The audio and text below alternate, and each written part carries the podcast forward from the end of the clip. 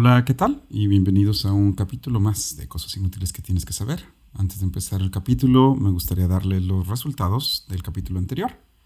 En el capítulo anterior quedaron empatados los dos temas, de hecho, el de los perritos y la guerra del gran cerdo negro. Y pues en segundo lugar o tercer lugar, dependiendo de cómo quieran contar los lugares, quedan mis random facts, que la verdad están muy buenos, ¿eh? Pero bueno. Así que pues felicidades a mis hermanos que quedaron empatados en primer lugar y pues que disfruten el capítulo.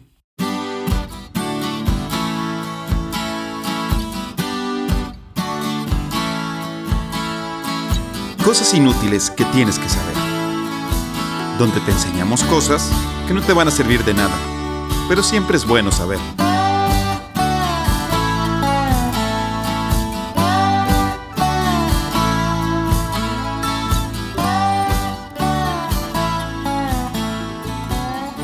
Hola a todos y bienvenidos un miércoles más de Cosas Inútiles que tienes que saber. Me acompañan como de costumbre mis hermanos Mauricio. ¿Qué tal, Luis Fernando? Qué gusto estar de nuevo aquí, otro miércoles con ustedes. Así es, y Mario Alberto Mabe. ¿Qué tal? Bienvenidos y bienvenidas un miércoles más. Me encanta que decimos miércoles, pero en realidad estamos sacando los miércoles y los jueves. Ah, sí, a veces sacamos los jueves, pero ustedes Sí. imaginen que es un miércoles. Siempre será un miércoles en nuestro corazón. Sí. Martes y jueves de los días más aburridos de la semana. Pues sí, miércoles y jueves. Esperemos que este capítulo. Yo creo que sí, yo creo que este sí lo podemos sacar el jueves. Para El miércoles. El miércoles, güey. miércoles. Sale pues. Ahí está, ya, ya, ya lo acabo de jinxear. Va a salir el jueves. Bueno, sea el día que sea en el que nos estén escuchando, gracias por escucharnos, gracias por mantener vivo este podcast. Bueno, ¿les parece si empezamos? El día de hoy vamos a hablar primero yo, luego Mauricio y Mario Alberto nos va a deleitar con sus random facts. Así que, Mabe, ¿te parece si empezamos con tu primer random fact? Así es. Ahí va, el primero. Eh, ¿Sabían ustedes que los gallos pueden quedar sordos a sí mismos con su canto? Ay, pobrecitos. ¿en serio? Alberto, a mí no me engañes, los gallos no tienen orejas. No, no, no, sí, sí tienen un, un- O sea, bueno, no tienen el sentido, un sistema auditivo. tienen el sentido del, Del oído. del oído, los cuales se protegen de la sordera debido a su propio canto fuerte, inclinando la cabeza hacia atrás mientras cantan. Por eso los gallos, si, si recuerdan cómo se ve un gallo cantando, inclina la cabeza y lo extiende el cuello. Ah, Oh, con Mabe acaba de razón. inclinar su cabeza, por eso lo es. escucharon así y luego como si se hubiera alejado. Sí, sí, sí, sí, obvio, obvio. Ah, sí. ok. Lo que cubre completamente su canal auditivo. El estudio encontró que el volumen de, de sus cantos en promedio es de más de 100 decibeles, que casi es el mismo volumen de una motosierra. No, pues sí. Ya Ok. están chiquitos. No, y la otra cosa está todo el día. Sí, está todo el pinche día. y Sí, está todo el canto y pinche día canto. cantando, la neta. Qué afán, ¿verdad? Sí. ¿Te acuerdas dónde vivíamos que había un gallo cerca? En Chihuahua, creo, ¿no? Alguien tenía un gallo ahí por donde vivíamos cerca Sí. del TEC. Hijo de su- Pero nosotros hace Sí, poquito también. fuimos a descansar a un pueblo mágico, supuestamente. Casualmente en las cabañas había un mendigo gallo. Que literalmente nos dijeron de que, ah, está bien bonito nuestro gallo. No, no está bonito, güey. Yo vine a descansar, man. Yo me acuerdo también en casa de mi abuelo, en Rosales, había gallos y sí, Ah, a sí. las 6 de la Sí. mañana. sea, ¡ah!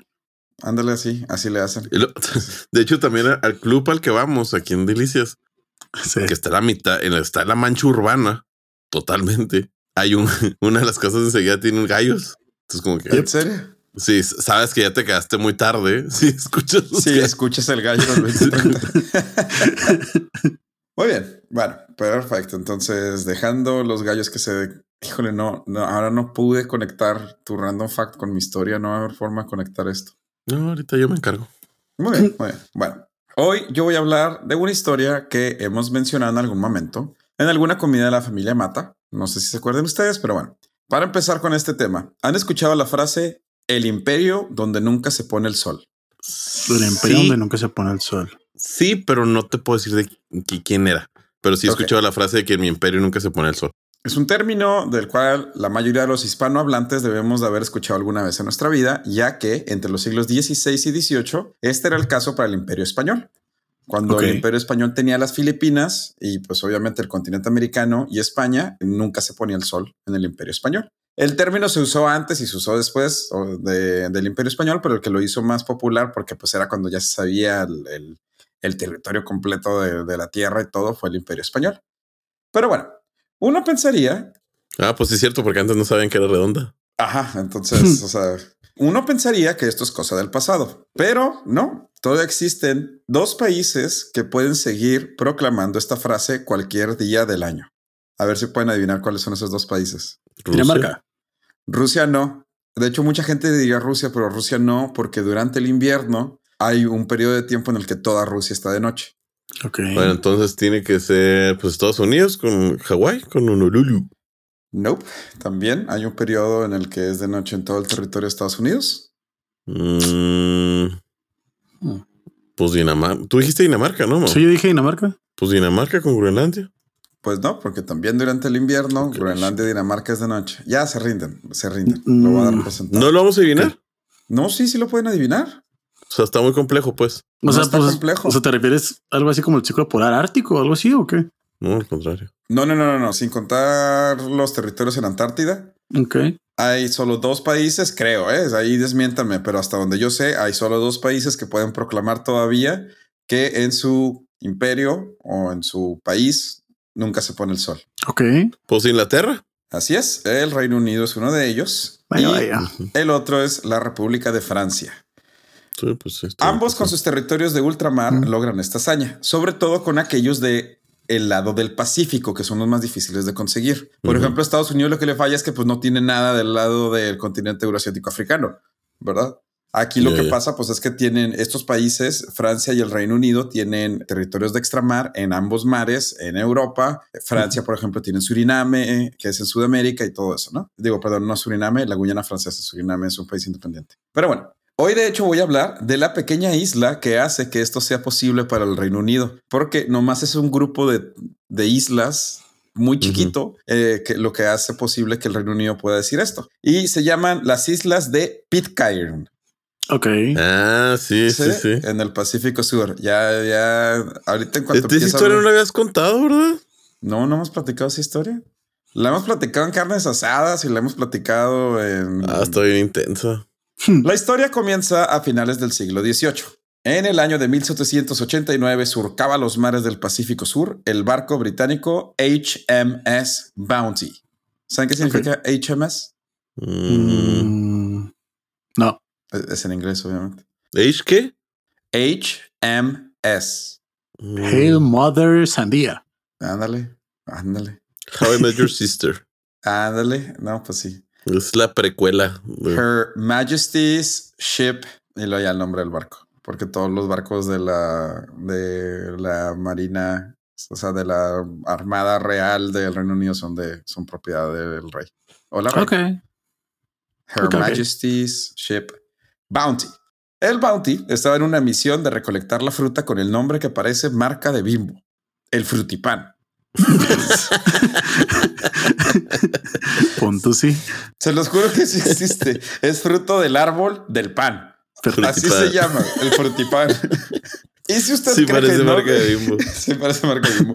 Y si usted cree que no le explicaría por qué se llama así, pues está muy equivocado porque estas cosas inútiles que tienes que saber. Así que también van a aprender por qué el frutipán se llama así. Resulta que esta fruta es una fruta endémica del- de las islas del sudeste del Pacífico. Por fuera esta fruta parece una pera gigante, pero cuando se rostiza queda con una consistencia y aroma muy parecido al pan. Y es de aquí que cuando los europeos llegaron a estas islas y lo vieron y veían que los nativos se las comían rostizadas y que olía y parecía pan, pues empezaron a decirle el frutipan. Ok. Estoy chido. ¿Y, y- y qué trae vuestro cargamento? Pues traemos cuatro cajas de frutipan. Bueno, frutipan, ya quedó eso. Entonces ahora sí, regresamos al Bounty y su misión de recolectar el frutipan. El barco recogería la fruta en Tahití para después llevarla a las Indias Occidentales, es decir, el Mar Caribe, para darle de comer a los esclavos de las islas. No, yo no entiendo cómo funcionaba ese entonces. Sí, O sea, está complicado. creo que más bien iban por plantas para plantarlas allá porque era, era una fruta muy... O sea, tenía muchas, mucho... A los esclavos vitaminas. dijiste. Sí, a los esclavos en el Caribe. Ah, O sea, a ver si tiene sentido también. O sea, sí, sí tiene sentido que quieran, o sea, invertirle a sus, a sus bienes, como quien dice, pues sí es parte del juego. optimizar, o- optimizar los Optimiz- recursos. Opt- Optimizar los recursos optimizar. incluso con los clavos. Ay, güey, qué feo. El capitán del barco, William Blake, era un marinero conocido por su temperamento y la forma tiránica en la que trataba a su tripulación. Sí, contamos con un excelente ambiente laboral. El ambiente laboral. Perfecto. o sea, sí, así lo reclutaban, ¿no? Obviamente los marineros, después de pasar meses para llegar a Tahití, o sea, venían desde la Gran Bretaña, llegan a Tahití, bajo el mando del capitán Blig, que obviamente no era un buen capitán, pues se dieron cuenta que la vida estaba bien chida en esta islita. Ah, pues tropical, hacía gusto, obviamente pues eran guapillos ahí, tenían popularidad con las mujeres taitianas y durante meses la tripulación disfrutó de la vida tranquila en la playa, llevándose con los locales, disfrutando el clima. Así que cuando el capitán los obligó a todos a regresar al barco, pues eh, no estaban así de que muy contentos. Y ya cuando el barco se había ido de Tahití, pues armaron un motín y lo capturaron. Pusieron a Blig y sus marineros leales en un bote y decidieron regresar a Tahití para vivir la vida. Así. Ah, ok. No los juzgo en lo más mínimo. Si no dañaron a nadie, no los juzgo en lo más mínimo. Cuando los pusieron en un no barco que probablemente se iban a ¿eh? morir, pero bueno. Sí, probablemente, no sabemos. Del frutipán no sabemos qué habrá pasado, pero... Y de Blake, Y de Blig no sabemos qué pasó tampoco. Pero bueno, eh, sabemos que ellos regresaron a Tahití, pero la tripulación sentía que en cualquier momento el gobierno británico haría algo para detenerlos, ¿no? Ya que en ese entonces un motín era algo bastante serio. O sea, pues era... Sí, sí. Sí, sí, te, estás revelando incluso contra la corona, dudo. O sea, Así no es. mames. Entonces, ¿qué y le robaste un Pues, barco a la reina ah, Sí, exacto. bueno, vamos. Sí, con frutipán. con frutipán. frutipán, Ya valió güey. madre. Sí, Pues está más cabrón todavía. Así que, pues, ¿qué haces en ese entonces? En ese caso, pues buscas tu propia isla, ¿no? Pues yo lo. Sí. Y pues sí, preguntando a los locales, encontraron esta pequeña isla que ahora llamamos Pitcairn al sur como su nuevo hogar. Convenció a algunos de los locales, sobre todo mujeres, de seguirlos a la isla, donde fundaron su propia ciudad, la cual consistía de nueve ingleses, seis hombres eh, polinesios o de Tahití, doce mujeres polinesias y la pequeña bebé Sara o Sally. Ok. No sé si tenía dos nombres o no, pero pues tenían una bebé. Así que cuando llegaron los marineros pusieron manos a la obra y eh, decidieron desarmar el barco para utilizar la madera del Bounty para construir casas. Lo poco que quedaba del Bounty, los marineros discutieron durante horas si deberían de quemar el barco o no. Y mientras tanto, eh, pues un marinero de nombre, bueno, de apellido Quintal, después vamos a regresar a él, pues decidió quemar el barco él solo. O sea, pues allá, mientras ellos estaban discutiendo, pues ah, fue y quemó el barco. Así que, pues bueno, ya no había ninguna vía de escape. La isla, de hecho, era perfecta para lo que ellos querían. Tenía bastante comida, acceso a agua dulce, un buen clima. Así que los marineros por fin vivirían su sueño de retiro en una isla del Pacífico. Así, tranqui. Los nuevos Perfecto. isleños nombrarían a Fletcher Christian como líder del nuevo asentamiento. Y sería él, de hecho, quien tuviera el primer hijo nacido en la isla. Que la neta solo lo agregué para poder decir el nombre del niño. ¿eh? Nació el jueves 14 de octubre de 1790. Su nombre, Thursday, October, Christian. ¿Por qué? Ah, Así es, jueves, octubre, Christian. Pues porque su papá no quería que tuviera un nombre inglés, o sea, no quería que tuviera un nombre de que le recordara el Reino Unido. Y le puso los días en inglés. Le puso el día y el mes en el que nació. De hecho, hay foto del hijo de, Thursday, October, Christian. Hay fotos de Thursday, October, Christian segundo. Perfecto. Pero bueno, O sea, que dijo, a mí no se me va a olvidar una tu Sí, fecha de cumpleaños sí, nunca. sí, sí. Sí, Tu bueno, la cumpleaños fecha se me va a olvidar cumpleaños de sí, pedo. porque no, porque no le puso 14.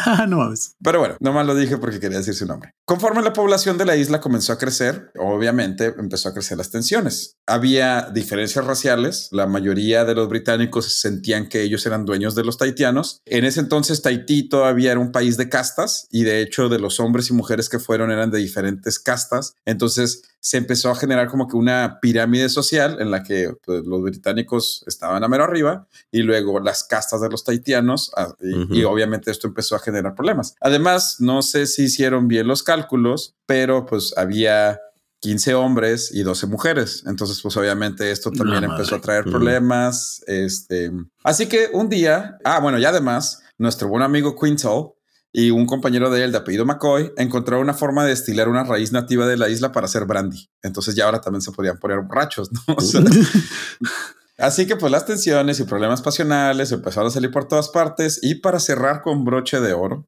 así como en la cena de Navidad, el 20 de abril de 1798, McCoy decidió empezar a hablar de cómo dividir los terrenos de la isla. Ay, ¿En serio?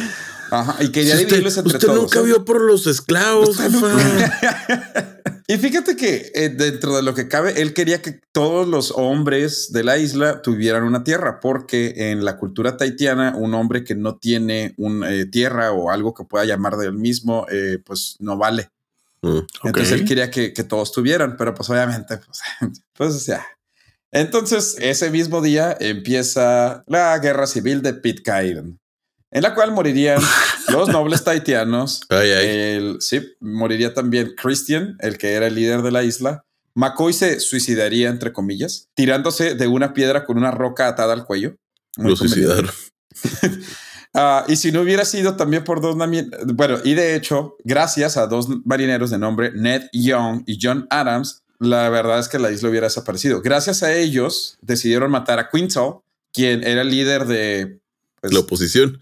pues, de los revoltosos, no sé, pues sí, yo qué sé. A la madre, güey. Porque una vez que se murió él, pues ya, se acabó. Se Ya el todo volvió a la normalidad. Sí, todo volvió a la normalidad. Ned Young moriría de asma, John Adams se volvería el nuevo líder de la isla y de hecho él intentaría o sea, reconectar con el mundo exterior, pero pues, pues la verdad es que no había mucho que pudieras hacer, no tenías barcos, entonces nomás era como que Señales esperar a que llegara alguien. Así que pues la isla viviría pacíficamente hasta eh, 1808, en la que un barco estadounidense llegó pensando que era una isla desierta para abastecerse y pues nada, que encontraron un pequeño poblado con gente muy feliz que vivía ahí. Pero ya después de que se murieron, ¿cuántos vivían? Pues 15 o qué? Sí, Creo que para este entonces vivían las nueve mujeres. Bueno, no, creo que murió una de las mujeres. Ocho mujeres. Creo que ya había como 21 niños. Ay, güey. Y sí, No me ah, no, la- sí, no me dan las perdieron el cuentas. tiempo, ¿eh? Sí, no, no, no, no perdieron el tiempo. Sí, la población creo que era como de 25, 30 personas en ese entonces. Pero pues ya, ya, ya algunos de los niños ya están entrando a su adolescencia. Sí. Mm. Ok. Entonces ya esto es el 1808 cuando el barco estadounidense llega y piensa que es una isla desierta y pues no, se encuentra este pequeño poblado de gente feliz que vive ahí, pues no. Entonces no sería hasta 1810 cuando la corona británica se enteraría de que esta isla existía. o sea, ellos ya Ah, no sí, tenían ni idea, ya se les había olvidado el Sí, sí, bounty, ya se les había olvidado todo. Pero en 1810, por ahí, pues ah, la corona tenía cosas más importantes que hacer contra un país que se llamaba Francia y un señor que se llamaba Napoleón, que pues una islita en medio de la nada, ¿no? Entonces, pues los ignoraron completamente. Pero ahora que ya se sabía que en el barco había gente, cada vez empezaron a llegar y más y más barcos, porque pues ya sabían que podían llegar ahí a abastecerse, que había gente que quería vender cosas y de hecho Yeah. gente empezó a emigrar. Entre ellos misioneros adventistas o no sé cómo se diga. Adventistas. Eso, adventistas. ¿Qué son esos? ¿Qué son esos? Protestantes. Ujú. Ah, Pues, no sabía. Pues para llevar la palabra de, de su Dios protestante a, ahí a, a esa isla. Perdón, señores protestantes. Pero bueno, en 1830 la corona británica decidió que pues no, no tenía sentido de que ellos vivieran en esa isla y decidió mover a toda la población a Tahití. Obviamente los lugareños, ¿Qué les pues importa? porque, po- pues porque él dijo, pues no, no pueden vivir ahí porque pues, pues no. Entonces los metió, los intentó meter a todos en un barco y todos se encerraron en una de las casas. Pues sí, ¿cómo se le ocurre? como que, pues obviamente, o sea, ya para este entonces los que vivían ahí todos eran hijos o nietos de los primeros que han llegado a las islas, ¿no? Entonces ya ellos, oye, pues era, era un orgullo el ser de, de Pictaín, de la, de la isla que fundaron sus antepasados. Trataban de luchar contra la corona para quedarse en la isla, pero pues ni armas tenían ni nada. No, así no, que pues no. eh, subieron a los 163 en barcos para llevárselos a Tahití. El viaje duró cinco semanas y en ocho meses más de la mitad ya habían regresado a la isla. Neta. Sí, y de hecho algunos de ellos murieron en Tahití ya que no habían sido expuestos a muchas de las enfermedades del mundo exterior. Ah, pues sí, sí. Así es. El gobierno británico llegó a un acuerdo con los isleños de que los dejaría vivir ahí siempre y cuando tuvieran un gobernador que respondiera a la corona británica. Y pues así fue como el 30 de noviembre de 1838 la isla se convertiría oficialmente en parte del reino británico. Vaya, vaya. Y pues así se ha mantenido la isla desde entonces. De hecho, durante la Segunda Guerra Mundial, la isla fue utilizada como centro de abastecimiento para algunos barcos de los aliados. Lamentablemente, hoy en día la isla tiene una población de solo 47 habitantes, la mayoría ¿Cómo de ellos adventistas. ¿Eh? ¿Qué es adventista? Es la religión. Es una religión. es- o sea, es que como llegaron dos misioneros ahí, pues todos creen en esa religión. Oye, la pero única cu- que- Ah, Es que no le encuentro dónde está la isla. La isla se llama Isla Pictaín. Picta, Pictaín. P-I-C-T. Pitcairn. Pit, Pitcairn. Ah, es que entonces en español tiene otro nombre. Madre, ¿te acuerdas de que había una religión que era algo del séptimo día? No. Ok, entonces olvídalo. Esos son los adventistas. Ah, ah, aquí está. Es que son varias islitas. Sí, sí, sí, Pictairn. Una disculpa, lo está diciendo Pictairn todo el tiempo. Es Pictairn. P-I-C-T. Oh, qué moderno. Ya sé cuál es. Oye, sí tienen calles y. Ah, bueno, ok, ahí voy. Ay, tienen un hotel, qué modernos. Hoy en día la isla tiene una población de 47 habitantes y se estima que para el 2045 ya no quedará nadie en la isla. De hecho, solo habría dos personas co- o sea, en edad de poder trabajar. Creo que del 2000, del 2005 al 2012 no nació nadie. A la madre. Pues hay una pizzería y se llama Andy's Pizza. Ah, pues. Sin embargo, se cree que el crecimiento del trabajo remoto puede ayudar a la isla a crecer. Pues es lo que se cree. De hecho, el gobierno de Pictair ofrece incentivos para que la gente emigre a la isla, pero la verdad no ha dado muchos frutos porque además son bien sangrones. güey. O sea, tienes ¿Cómo que tener. sabes, güey? No sí, fue porque, fue porque venía ahí la descripción, güey. O sea, te piden que tengas 30 mil dólares en tu cuenta de banco Ok. pero 30 mil dólares neozelandeses es una cuenta de banco. Y luego creo que tienes que pagar una cuota de mantenimiento de no sé cuántos mil dólares al, al, al año. Y luego además tienes que ser parte de las brigadas de mantenimiento de las islas sin paga. O sea, es todo gratis.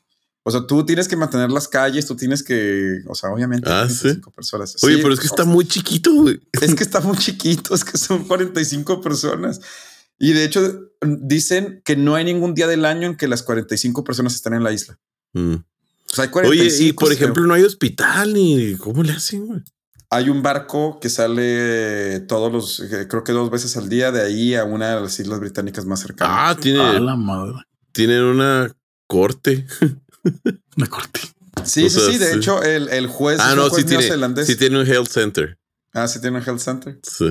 Sí, está muy impresionante. Se lo recomiendo que a todos los que nos Pues están sí, escuchando. Si tienen el tiempo de Sí, búsquenlo checarlo, porque sí está, sí está raro, ¿eh? Sí, sí, es una isla extraña. Es Oye, pero muy- yo creí que esta era la historia, pero. No, ya sé cuál estás pensando tú. No, no la quemes todavía. Ah, ok. Sí, sí, sí, sí. No, no. Porque Sí, no, esa la usaremos después. esa historia es buena. Así es. Yo no la voy a Eh, usar. Pues, que de hecho hay una película, ¿no? Con Colin Farrell. Ah, sí. Sí, hace que sí. Ah, pues sí, eh, como les dije, hoy en día la isla tiene una población de 47 habitantes. De hecho, el gobierno del Reino Unido está pensando seriamente en abandonar la isla, eh, sacar a esas 47 personas, porque además muchos de ellos ya ni siquiera viven ahí, eh, y simplemente dejar ir ese último territorio que les permite poder decir que el sol nunca se pone en su reino. Qué bonito. Vaya, Y esta es la historia de las islas Pictair ¿no? y cómo empezó por un motivo. Ah, de hecho, su pico más alto de población fueron 250 personas en 1920. No, 1935, perdón. Mm. Pues ya. Y creo que de los 47 habitantes, 45 son descendientes de los fundadores de las islas. Ah, sí. Solo dos no, que de hecho son los únicos dos a los que les han dado la ciudadanía de la isla. No sé quiénes ni por qué. O sea, sí estaba el nombre, pero no lo leí. La verdad no es tan importante.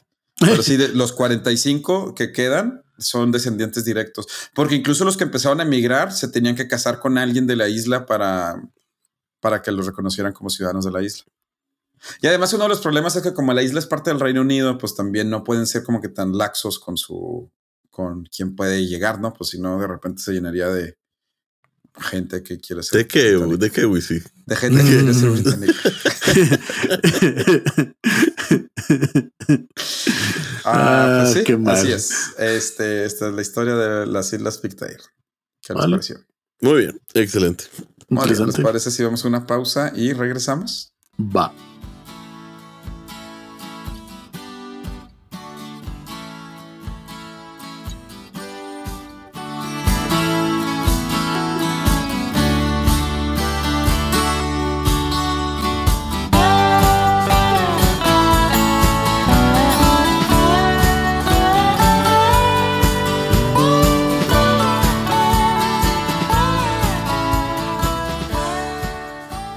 Después de la historia de las Islas Pitcairn, no, Pitcairn. Pitcairn, Pitcairn. La verdad es que está bien difícil, ¿eh? Sí, sí está raro. Ah, Por eso la estuve diciendo mal todo, pero ese, ese es el, el nombre, si lo quieren googlear, P-I-T-C-A-I-R-N. Mario Alberto, ¿cuál es tu segundo random fact? Ahí les va.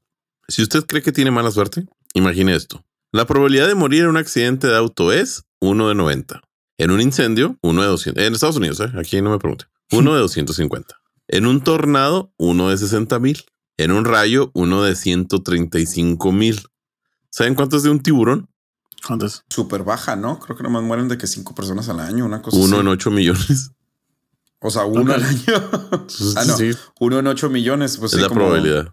10, sí, 10 al año a lo mucho. Bueno, todas estas probabilidades se quedan perplejas Iba a decir esta palabra, ¿eh? comparadas, comparadas con lo que le pasó a Anna Hodges en 1954, ya que ella se convirtió en la única persona registrada por ser atacada por fuerzas espaciales. Espaciales, no especiales. Sí, fuerzas espaciales. ¿Cómo funciona Espaciales. fuerzas espaciales? Sí, y no, no fueron alienígenas molestos. Bueno, sí fue algo alienígena. Creo que sí. Le cayó un meteorito. Fue un meteorito que le impactó No en su casa mientras dormía. ¿Y sobrevivió? Ay, no es cierto. güey. Sí, Anne es originaria de Silacagua, Si- Silacauga, en Alabama. Por si creían que era algo así como que súper lejos. No, es en Alabama. En Alabama. Sí, es en Alabama. Sí, Sí. Ciudad que literal no pasa mucho, ya que si buscan en personajes relevantes de, de ella. sí, les saldrá este personaje con la siguiente descripción. Anne Elizabeth Fowler Hodges, woman struck by a... Ay, no sé cómo decir meteorito. Mujer que le pegó un meteorito. Así. Sí, así literal. Bueno, pues una tarde de noviembre, un meteorito atravesó el techo de su casa pegando directo en la cama donde estaba Anne. No. Ella se levantó del susto, pero con un gran dolor en la cadera. Aparte de su cadera, vieron que una piedra del tamaño de un melón había entrado, golpeado el radio y de ahí a la cadera de Anne. La familia habló a las autoridades, por lo que, pues, como no había mucho que hacer en el pueblo, llegaron patrullas, doctores y un geólogo. Un geólogo. chingo, chingo de trabajo que tenían en el pueblo. Ah, este, pues sí, aquí estamos entrando con, con el. eh, traigo dos de la SWAT, eh, traigo eh, tres paramédicos Tome la roca, tome la roca. y traigo al, al- al geólogo. Al geólogo. Geólogo seguro acercarnos. Geólogo. Sí. Estamos esperando la 3312, orden del geólogo. 3312. Noticias, noticias aquí de Alabama. eh, estamos, estamos todos esperando las señales del geólogo para que nos deje entrar, eh, para que nos diga que es seguro. Los cuerpos policíacos de Alabama, que la neta no sé por qué tenían un geólogo, pero bueno, bueno, este compa, el geólogo vio el meteorito y dedujo que era una roca espacial, por lo que se le Wow. entregaron a las fuerzas aéreas. Ok. Es- Wow. Estos la siguieron analizando ya que tenían que descartar que no hubiera sido ningún ataque comunista. Ok. no La mames. guerra. Pues sí, la guerra de los meteoritos. El análisis sacó, sacó que era una roca de 4 kilogramos, la cual se había partido en dos. Una persona encontró la otra media parte y la vendió por miles de dólares. El problema fue que, como obvio, no había nada que hacer en el pueblo, pues la casa se volvió un punto turístico. Tanto así que el, No que el mames. museo local tiene testimonios oficiales de esa noche. La roca no se encuentra en el museo, ya que Anne reclamó la roca, pues técnicamente era de ella. Así que aún la conserva. Así que una conserva. Sí. Bueno, ella ya murió, ella ya murió. Ah, en paz descanse. Sí, en paz descanse la. Y pues sí, esta es la pequeña historia de la única persona registrada atacada por un meteorito. Muy bien. ¿Y sabemos Wow. si lo envió algún alienígena Anne dice que comunista? se lo envió Dios y por eso ella se lo tiene que Ah, quedar. ok. No, no Ah, un alienígena comunista. No, no, no, comunista. No, Pero no, no. hay foto, hay, hay muchas fotos y sale ella así con un moretón gigante en la cadera. Moretón comunista. Ah, Muy bien. Eh, ok, perfecto. Mauricio, ¿te parece si pasamos a tu tema? Bueno, en esta ocasión les traigo un tema bastante local, de hecho, de Chihuahua y bastante conocido por varios de nosotros. A este lo titulé Un lugar olvidado. Ah, Todos los que vivimos en eh, Chihuahua conocemos el pequeño poblado de Santa Isabel, Pilar Nieves. también conocida por un corto periodo, de hecho, como General Trías. Literalmente hubo como que un periodo de, los, de la década de los, los 30 donde en Chihuahua dijeron de que, ah, sí, vamos a cambiar el nombre de Santa Isabel por General Trías. No, es que, Pero es los- que además por, por, por ley en algún momento las ciudades no podían tener nombre San algo, excepto San Luis. sí, sí, sí, en la, pues, en la ley de reforma. ¿La Guerra Cristera? Perdón, yo sé que no tiene nada que ver, pero vieron que el equipo de San Luis Potosí acaba de publicar a su mascota y es un perrito schnauzer. Sí, Lo cual, el- esa es la mejor estrategia de marketing que he visto en toda mi vida. Está bien, mandado. Mándaselo fotos. Sí, es que se parecen a un schnauzer. Qué bueno, eh, qué bueno aceptar que, que ok, todo el mundo dice que somos un schnauzer. Eh, usemos Eh. eso, güey. Sí, es que sí parece un schnauzer. Güey, yo Para si fuera de no- Tlaxcala, güey, la, mo- la mascota sería un fantasma, güey. Yo no sé qué están esperando, güey, los fantasmas de Tlaxcala. En la Liga Expansión Tlaxcala. MX, no mames. Ah, ok, perdón. Ahora sí, ya regresemos a tu historia, Mauricio Santa Isabel. Perfecto. También conocida por un por corto periodo como General Trías. Es un poblado ubicado en el estado de Chihuahua con una población alrededor de 1.400 habitantes. Su principal actividad económica es la agricultura y es caracterizado principalmente por la fabricación local de paletas de hielo. La neta sí están bien buenas, Sí, ¿eh? las- la verdad. Yo me acuerdo que un primo dijo, porque batallamos un chorro para llegar a Santa Isabel para probar las paletas. Eh, un saludo a nuestro primo Agustín. Y, y dijo, ojalá estén bien buenas. Y cuando estaba comiendo, sí dijo, no, pues sí, no, sí valió la pena. Sí, están bien sí". buenas, la neta. Fue cuando, Sí, me imagino sí, que fue sí. cuando fueron a San Francisco de Borja. Fue cuando, ajá, cuando fuimos con tu suegra. Ah, a, ya, sí, sí, sí, a sí, sí. Namurechi, la mejor Sí. carrera del estado de Chihuahua. Si un día la pueden correr, de- desde el eh, del cañón de Namurachi al pueblo de Namurachi. Está chida. Y luego van y comen una nieve en Santa Isabel, que Pero- aprobada por mi primo Agustín. Bueno, también es conocida por su pronto crecimiento de la actividad vitivi- vitivinícola, con viñedos operando en el área productiva y turística. Y asimismo es muy sonada, pero poco conocida, una cierta historia sombría respecto a cierto hospital psiquiátrico. Ay, no. Oye, ¿no me lo sé esa? Verán, ¿No te sabes esa? No, ¿es en serio? no. Wow, wow, realmente no saliste en Chihuahua. Ok. Verán.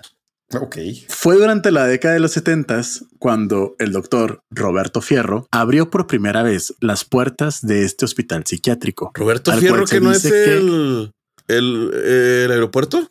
General No. Roberto Fierro. Man, no creo que tenga algún que ver en absoluto, la No, tiene nada. Es. eh, Sí, no hay forma. Pero sí se llama así, ¿no? Creo que sí. A ver, ¿cuál aeropuerto? El de? Chihuahua. El de Chihuahua. ¿Cuál otro? CUU Airport, Aeropuerto Internacional General Roberto Fierro Villalobos. Ah, mira qué botana. Pero no, no es no, Roberto no Fierro. Es un doctor. Ok, perdón. Bueno, Disculpa. se dice que en realidad este lugar se recurría para abandonar a personas con trastornos mentales que se suponían ya una carga para sus familias. Sobre todo de Aunque su familias de- edificación- de, clase media alta. Alta. y alta, sí. Como está muy cerca de la capital, era como, ah, sí, pues lo podemos dejar ahí, no hay problema. Porque en realidad, de hecho, su edificación tenía al principio muy buenas intenciones. Fue realmente la indiferencia de las familias, de los necesitados, lo que ocasionó que se fuera deteriorando el lugar y pues que los maltratos se fueran dando un poco más habituales, dicen las personas. Lo que terminó convirtiendo lo que fue un hermoso lugar de reposo con jardines, árboles frutales e incluso una alberca en un verdadero infierno.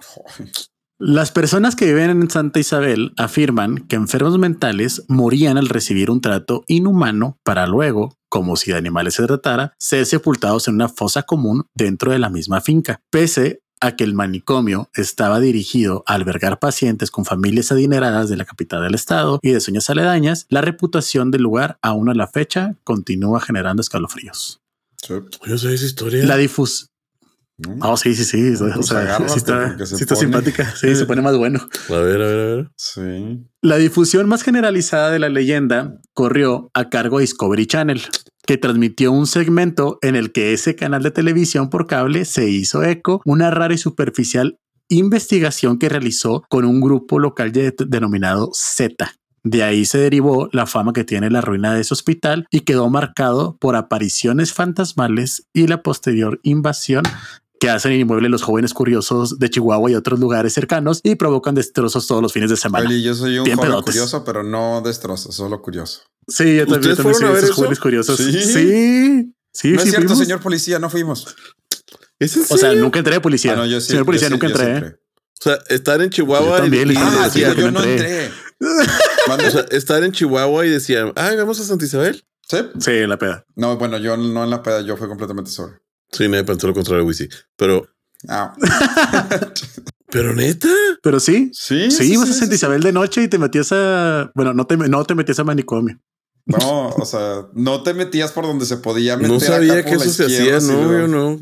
Nunca. Sí, en serio. Bueno, un lugareño afirma que el propietario, el doctor Roberto Fierro, no mató ni maltrató a nadie. Y hay que aclarar que no era un hospital psiquiátrico ni neuropsiquiátrico. Era un hospital común y corriente que funcionó como casa de descanso de pacientes de todo tipo. Personas en rehabilitación por drogas o alcoholismo, ancianos en retiro, en fin. No era un manicomio ni nada por el estilo. Ok. Afirma uno de los lugareños. Nomás tenía Sin embargo, yo no estoy- mentales.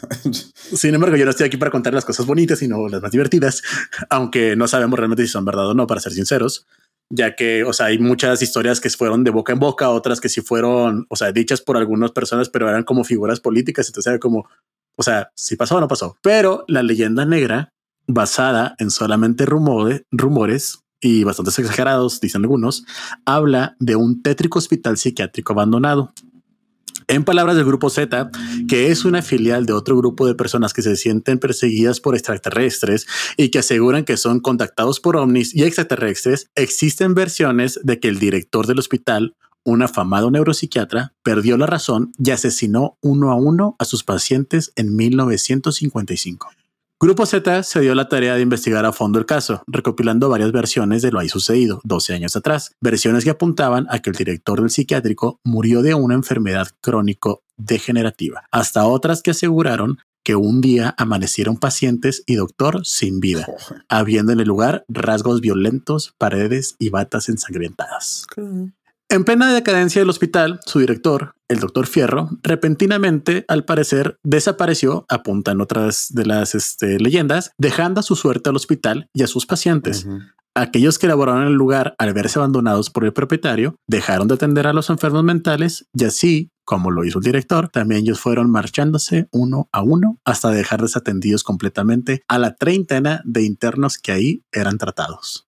Viéndose en libertad, pero sin un lugar a donde acudir, los enfermos mentales comenzaron a deambular entre los pastillos y cuartos del hospital. Se dice que en ocasiones, vestidos únicamente con sus batas, realizaban juntos procesiones al centro del, pue- del pueblo, guiados por un enorme e impotente perro San Bernardo. No, ah. Pero-. Sí, no, no sé dónde se Eso sí no me lo esperaba para nada, ¿eh? No, ya ni yo, ni yo. Pero sí está bien simpático que lo digan. Dicen que merodeaba por las calles de Santa Isabel, despertando los nervios de los habitantes del poblado. No fue sino hasta varios meses después que los pobladores comenzaron a correr la versión de que el director del hospital también, al igual que los pacientes, perdió el juicio y fue trasladado por familiares a alguna gran urbe para que recibiera atención. Fueron estas mismas voces quienes luego hicieron correr el rumor de que el, el doctor disfrutaba de torturar a los internos para luego de asesinarlos e inhumarles personalmente en los jardines del lugar. Estos señalamientos quedan solo como una leyenda urbana, pues lejos está de la verdad de ser destapada la neta. De los pacientes, nada se supo, aunque es de imaginar que, abandonados e incapaces de valerse por sí mismos, terminaron perdiendo la vida, aislados con frío, hambre y enfermos. Sí. Es que también para los Sus- que no estén tan familiarizados, hace frío, ¿eh? O sea, Sí, Ah, sí, sí, hace mucho obvio, frío. obvio. y sobre todo ya para esas regiones del estado se pone muy fresco. Y con toda esta tortura y agonía que sufrieron, sus almas, cuentan los habitantes del pueblo, continúan penando entre los tétricos pasillos y lúgubres cuartos verdad, abandonados sí está, del sí está hospital. bien tétrico, ¿eh? Sí es que la neta, eso sí es cierto. Todos los que han ido, todos los que han ido co- coinciden en algo. Hay una vibra bien rara en ese pinche. Ay, de hecho, de hecho, o sea, no. La verdad, Neta, la verdad, el neta, lugar está bastante grande. Tiene una alberca. Yo me acuerdo que tiene Está una bien alberca. chido. El lugar está muy chido. Pero sí ya llega un momento en el que conforme vas bajando los pisos del lugar, So- sobre todo hay una puerta que dicen que está cerrada, ¿no? Que Es que no, no, es, no es una puerta que se ha cerrado, sino que es como, ha- haz donde que hay una gran estructura donde está este, la cosa de agua que tienen todos esos lugares, por alguna razón. Y esa, eh, allí en ese cuarto, dicen que era donde pasaban las torturas y no hay forma de entrar. no hay Ujú. forma. La única forma de entrar es como una, un ventanal arriba que pues si te metes ahí, suerte para salir y a ver qué te encuentras. Sí.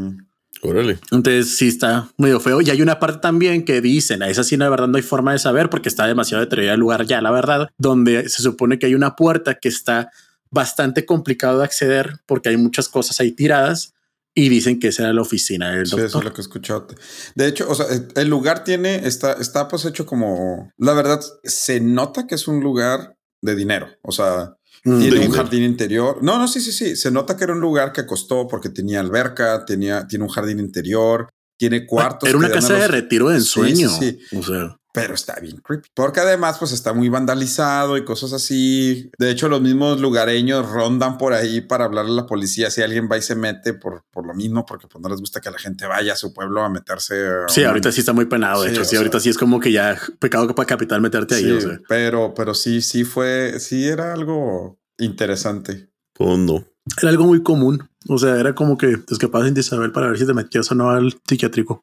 Órale, Y, pues es una bueno, historia nueva. esta La verdad, yo no la conocía. Muy bien, ¿no? Sí, está bien simpática. Digo, hay otras ya leyendas más intensas que según esto al final fue y los aventó en el desierto de Samalayuca en Sí, sin, sí. sin ropa y o sea, como que ya no sabían qué hacer con los últimos 30, los mismos que estaban trabajando ahí y pues fueron y los abandonaron en el desierto de Samalayuca.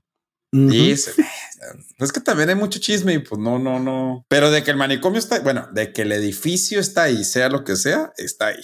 Lo que sí es cierto es que la realidad de las cosas, nada está confirmado, no hay ningún registro que yo haya encontrado oficial donde diga algo acerca de maltratos, de Sí. que hayan encontrado cuerpos o que haya pasado algo. Y específicamente digo esto ¿por qué? porque realmente para los de Santa Isabel, para las personas que estuvieron de hecho en algunos puestos de gobierno, sí dicen de que oigan, ya estuvo bueno con esas historias, o sea, le están dando mala reputación al lugar Ya. y le estamos echando un chorro de ganas con nuestras paletas Ya, y con tío, sí. cosas para que podamos no ven la, crecer. o que sea, no ven la jueguen. chinga que es hacer las paletas para que esa historia de los fantasmas. No, y los viñedos y todo. O sea, quieren, ellos quieren hacerlo como que un lugar turístico, pero realmente turístico tiene nada más el psiquiátrico. No, es un pueblito muy bonito, es un pueblito muy bonito. La verdad es un pueblito muy bonito. Y tiene un psiquiátrico bien chido. Ah, ch- Lo que yo sí he escuchado así dentro de lo que no es tan leyenda es que sí era un lugar en el que muchas familias adineradas iban a dejar porque estaba convenientemente cerca de la capital.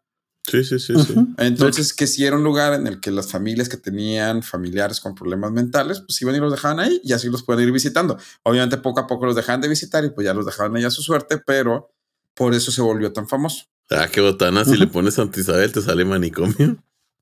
Ah, Sí, sí.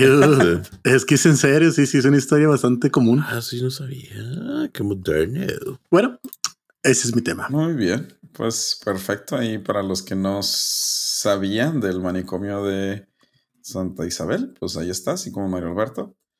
¿Les parece si vamos a una pausa y regresamos con el último random fact de Mario? Vamos. Va.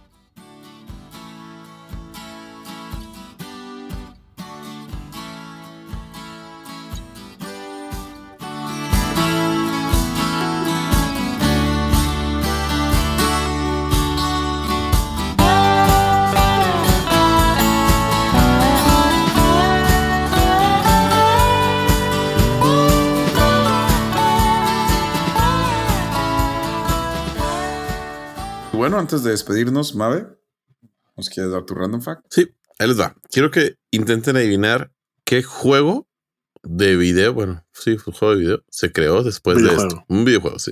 Después de la tormenta de Oakland en 1991, Will Wright perdió su hogar. Esto lo inspiró a crear un juego de casa de muñecas virtual donde los personajes podían reconstruir sus vidas desde cero. A ver, me repite la pregunta, por favor. ¿Qué juego de video, qué juego de video se creó con esta historia que te acabo de contar? Casa de Muñecas, 1991. Un juego de Mm. casa de muñecas virtual donde los personajes podían reconstruir sus vidas desde cero. ¿Los Sims? Sims. Los Sims, ¿cómo supieron? Ah, lo buscaron. No, no, no, no. No, no, no, no, no, no, no, no, no. Ay, o sea, el juego por excelencia que te permite construir literalmente es el Sims. Bueno, pues sí. No, no lo busqué. Es- Se hubiera es escuchado mi teclado de que, o sea, Pues sí, es el Sims, así que les traigo unos pequeños datitos curiosos de, del Sims. Eh, por ejemplo, en el prototipo del juego de 1993, el inodoro se convirtió en el primer elemento del juego con el que los Sims podían interactuar. Esto se debe a que un inodoro ofrece a los personajes femeninos y masculinos oportunidades para inter- interaccionar, como la descarga y la posición de la tapa. muy bien. ¿Alguien sabe cómo se llama eh, la icónica gema que traen arriba de su cabeza? Ah, la gema, fíjate que no sé. No, no sé cómo se llama. Indicador. Se llama No. plomada. En español, en inglés. Ah, ok. Es un símbolo que está muy asociado con, obviamente, con. De hecho, es de la franquicia de Sims. Ah, Sí, sí, sí. Bueno, el Sí, idioma de los. Sims se deriva Sí, de idiomas reales Sí. y se, Ah, y se llama Simlish Li- Ah. Sum, sum. Y combina ucraniano, francés, latín, finlandés, inglés, fillano ceubano y tagalo. No sé qué cuál Tagalog ese. es el, el de las Filipinas. Ay, qué moderno. yo no sé. ¿Cómo? ¿Tagalo es el idioma de las Filipinas? Sí, es una combinación entre inglés, español y el idioma nativo de, de las Filipinas. Ay, yo no sabía eso. Sí.